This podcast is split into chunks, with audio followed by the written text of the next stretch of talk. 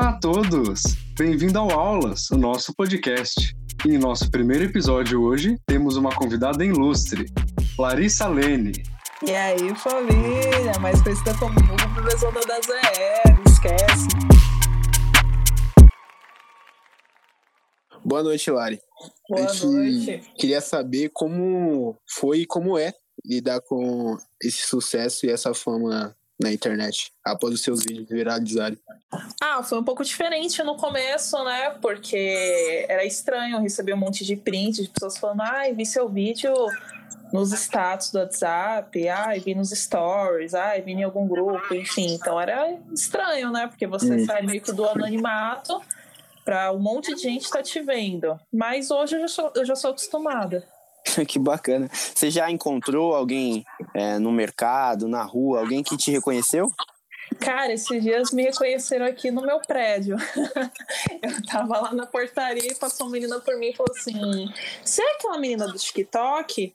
Aí eu falei, sou, aí, tipo, sei lá, ficou meio sem ação, assim, sabe? Mas já aconteceu no trabalho, na rua, transporte público já me pararam também. Aí o pessoal pede fotos, às vezes tem gente que não pede, sabe? Eu vejo que as pessoas ficam meio sem reação, às vezes, assim, tipo, te encontra e fala, ai, você, eu falo, sou eu. Aí a pessoa fica. Sim, sou eu. é, Larissa, é, alguns integrantes do grupo é, são seus amigos há algum tempo, né? É, bem antes da bebezona da ZL, inclusive.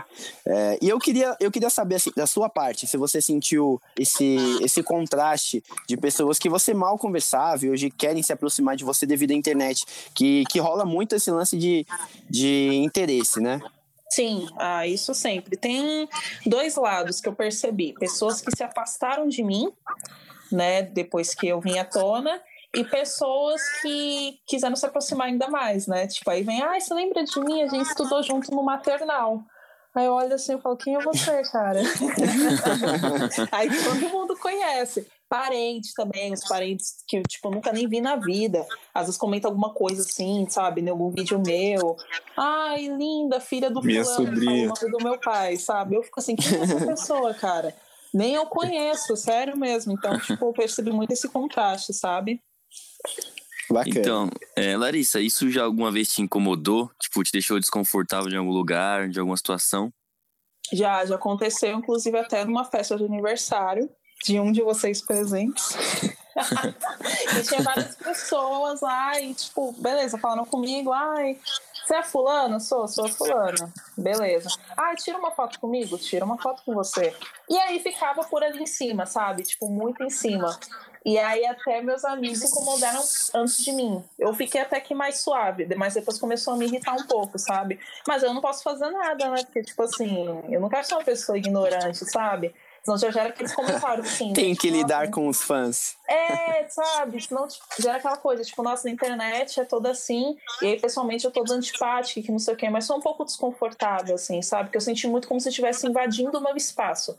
Essa que é a palavra, como se estivesse invadindo o meu espaço, então me incomodou. Mas foi a única vez também que eu me lembro. É o preço da fama.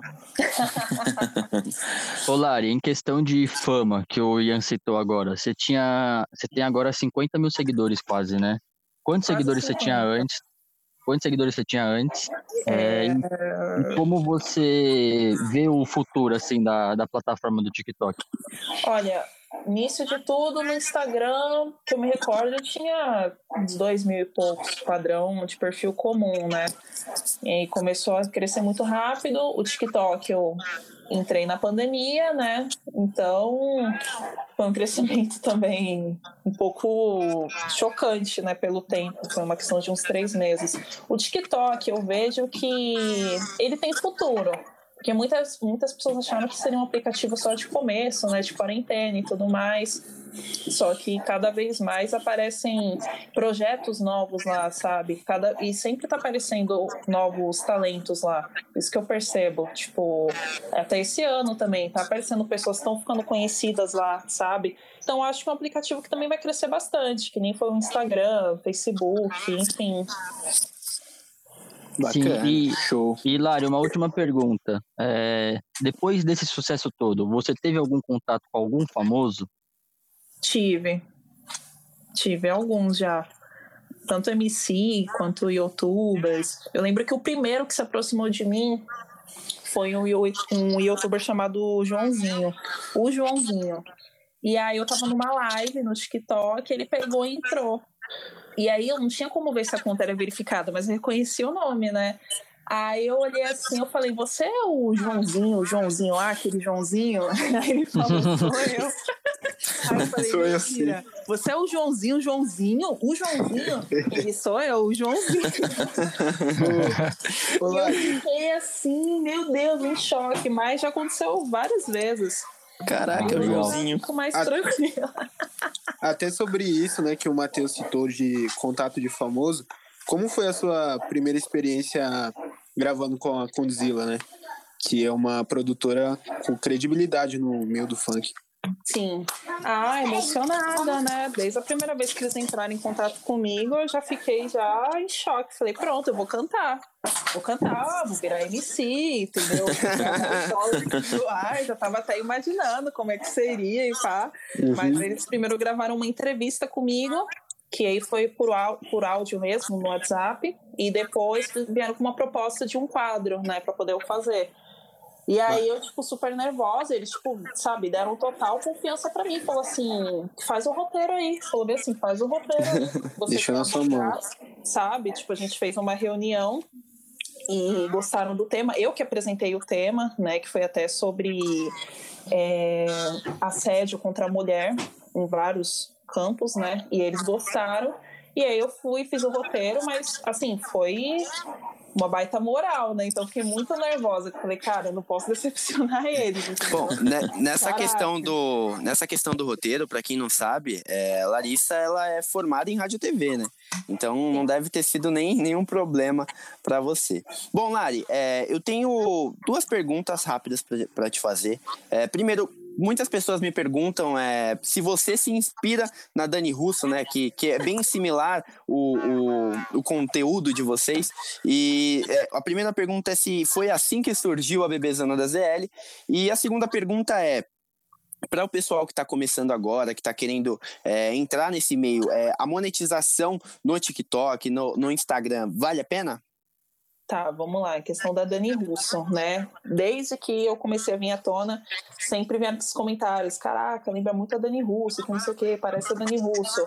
Gente, não, não me inspiro na Dani, eu gosto muito do trabalho dela, já, já acompanhei muito quando era mais nova, né? Hoje confesso que não tanto mais, mas é uma pessoa que eu admiro muito, assim, teria a maior honra em conhecer um dia, né? Mas a Bebezona ZL foi um personagem que eu criei na minha cabeça mesmo, porque já era um jeito que eu tinha com os meus amigos, né? De ficar zoando, assim e tal, começar a falar na gíria.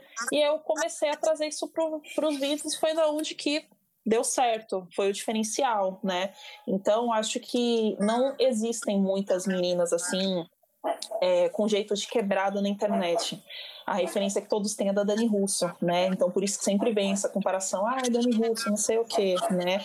Em questão de monetização, é, o TikTok ele já me abriu muitas portas, mas da plataforma em si, eu não, assim, ganhei muito dinheiro, já ganhei, já ganhei, mas não é algo que me dá dinheiro todo mês, entendeu? É, você nunca sabe quando vai chegar alguma coisa. Me abriu muitas portas, por exemplo, para a Conzilla né? Foi graças a, ao TikTok que eles me acharam e tudo mais.